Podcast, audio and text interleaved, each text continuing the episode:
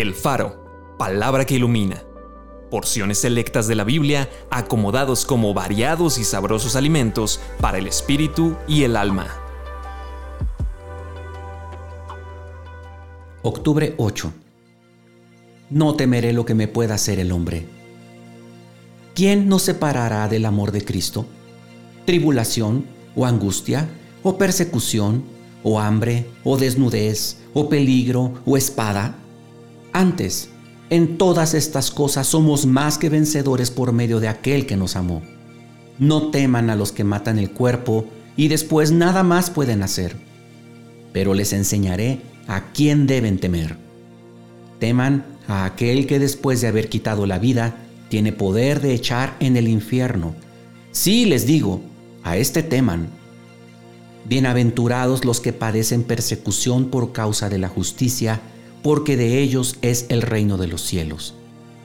Bienaventurados son cuando por mi causa los vituperen y los persigan y digan toda clase de mal contra ustedes mintiendo. Gócense y alégrense, porque su galardón es grande en los cielos. De ninguna cosa hago caso, ni estimo preciosa mi vida para mí mismo, con tal que acabe mi carrera con gozo.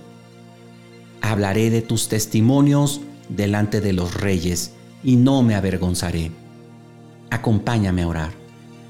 Bendito sea Señor, porque tú moras en abundancia dentro de mí. En este día no voy a temer lo que me pueda hacer el hombre, lo que puedan decir de mí. Tú conoces mi corazón.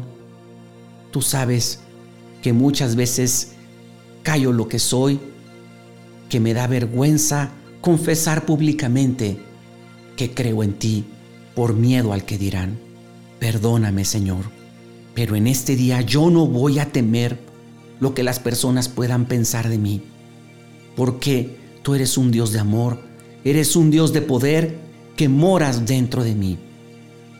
Y en fe yo declaro, hablaré tu palabra, confesaré lo que soy, diré con todas sus letras que te pertenezco, que te amo Daré a conocer tu nombre a las personas que me rodean, Señor. No confío en mis fuerzas, confío en ti que moras dentro de mí. Amén.